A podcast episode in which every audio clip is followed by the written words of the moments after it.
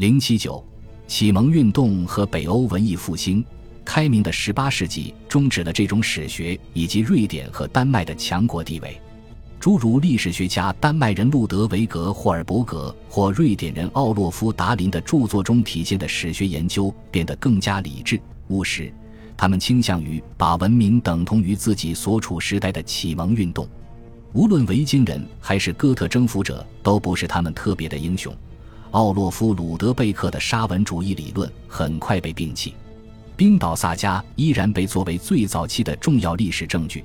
但维京时代不再被看作黄金时代，而是北欧国家历史上一段野蛮未开化的时期。然而，18世纪后半叶维京人再一次成为时尚，这次不是作为文化英雄，而恰恰是因为他们的野蛮人身份对现代文明和启蒙文化充满敌意。卢梭和高贵野蛮人的时代到来。维京人因令人着迷的狂野和浪漫受到推崇，他们拥有崇高的激情，而这正是启蒙运动中儒雅的理想主义者所忽略的。这种崇拜推动了所谓的北欧文艺复兴，但它不是开始于斯堪的纳维亚，而是欧洲大陆和英格兰，尤其吸引艺术和文学界年轻的学术叛逆者。这些年轻叛逆者将崇高艺术定义为违背和谐。正确判断和平衡等传统规则的艺术，艺术应该如同暴风雨、巨大阴沉的山脉、茫茫大漠、噩梦、疯狂、神的启示和地狱一般可怕、暴力，令人敬畏。所以，最崇高的艺术是野蛮而古老的诗歌，是关于诸如凯尔特人、斯基泰人、斯堪的纳维亚维京人等狂放而原始的民族的诗歌。这些人自然淳朴，未经驯服。也没有被现代文明玷污。为了体验这种高尚艺术，上层社会的人要离开舒适、高雅和文明的环境，去寻求古老狂野的自然，重新发现他们的原始情感。简单来说，一个人要回归过去，回到最初人类的真正状态。受到这些观念的启发，北欧文艺复兴运动将古斯堪的纳维亚语的埃达诗歌和冰岛萨迦介绍到西欧的文坛。但是我们不能把这次文艺复兴理解为真正北欧理想的复兴，它其实是从新美学理论的角度对这些理想进行的一次系统修改或重新解读，并在部分程度上进行了歪曲。这个过程的结果是，埃达诗歌中的神话叙事诗，以及凯尔特人关于俄乡的诗歌、斯堪的纳维亚民谣和其他多种被认为起源于野蛮人的神话文本。他们被认为拥有能够摧毁一切的特别及神秘的力量，这种力量来自大自然，来自狂野、没有文化的诗人，而不是来自受过良好的教育诗人所创作的文明艺术。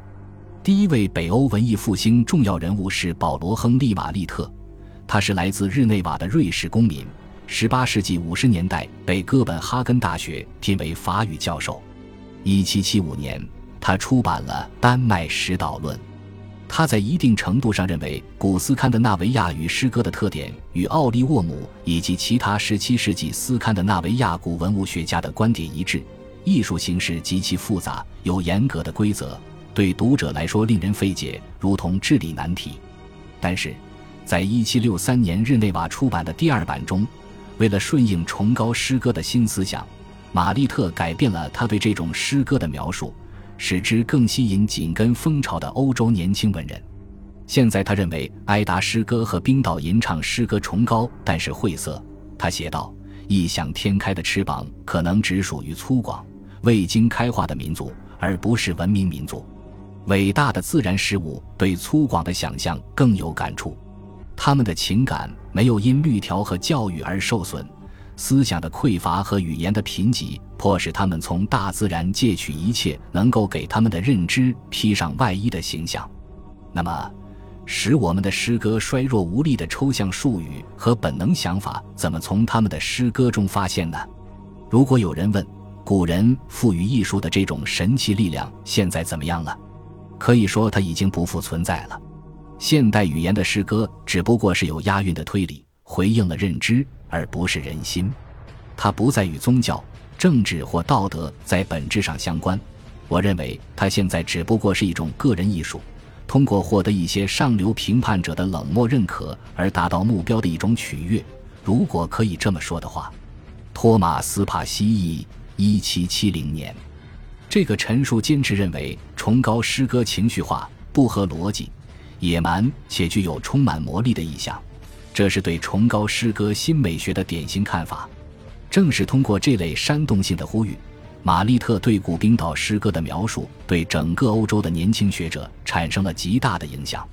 像英格兰的托马斯·格雷和托马斯·帕西，苏格兰的詹姆斯·麦克弗森，德国的哥特弗雷德赫尔德，这些学者都被这种诗歌的魅力所感染。他们进行收集、翻译、模仿，并将其这样展现给世人：它是高贵的、爱国主义的，可以替代古典诗学中的教育。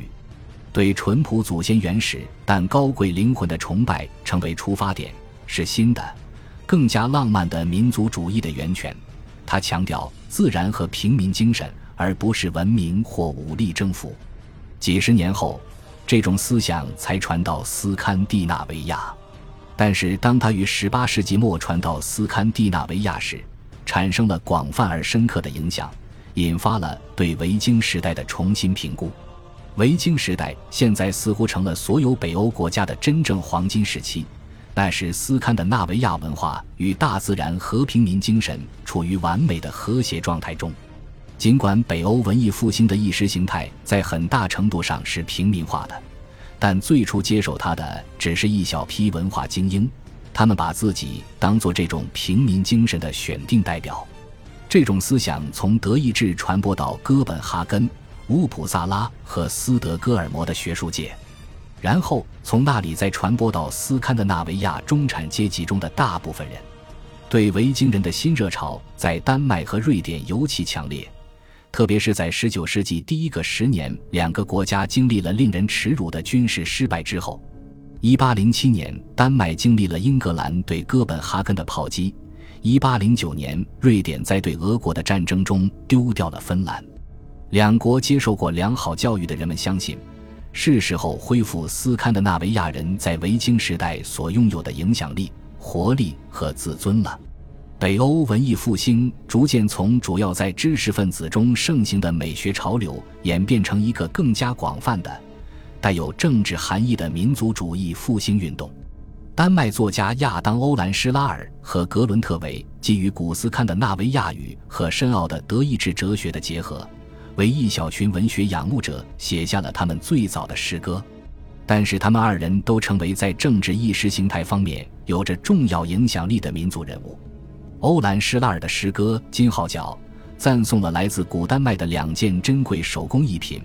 把它们作为由诸神赐予但又消失的神秘荣耀的象征。尽管这首诗最初无意以这种方式来阅读。但他还是被丹麦一代代的学生从民族主义的角度来解读。格伦特维对古斯堪的纳维亚语神话的诗歌式解读，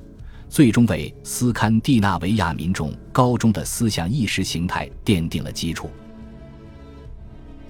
恭喜你又听完三集，欢迎点赞、留言、关注主播，主页有更多精彩内容。